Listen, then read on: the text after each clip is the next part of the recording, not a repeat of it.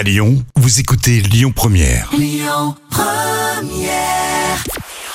Bonjour à tous, c'est TF1 qui s'est imposé hier avec la série Camping Paradis qui a rassemblé plus de 3 millions et demi de fidèles. Ça représente 19% de part d'audience.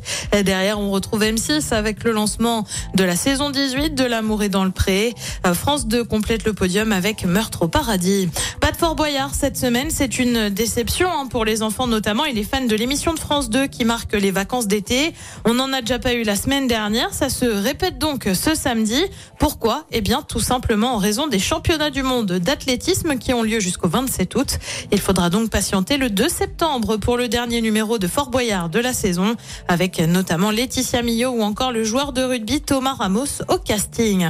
Et puis France 3 de son côté prend la décision de changer la case horaire de son émission Chemin de traverse. Initialement prévue en première partie de soirée, elle passe désormais en deuxième partie, faute d'audience.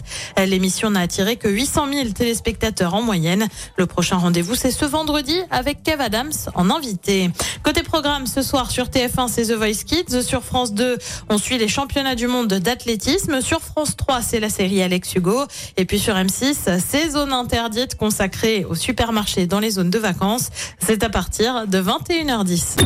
Écoutez votre radio Lyon Première en direct sur l'application Lyon Première, lyonpremière.fr et bien sûr à Lyon sur 90.2 FM et en DAB+. Première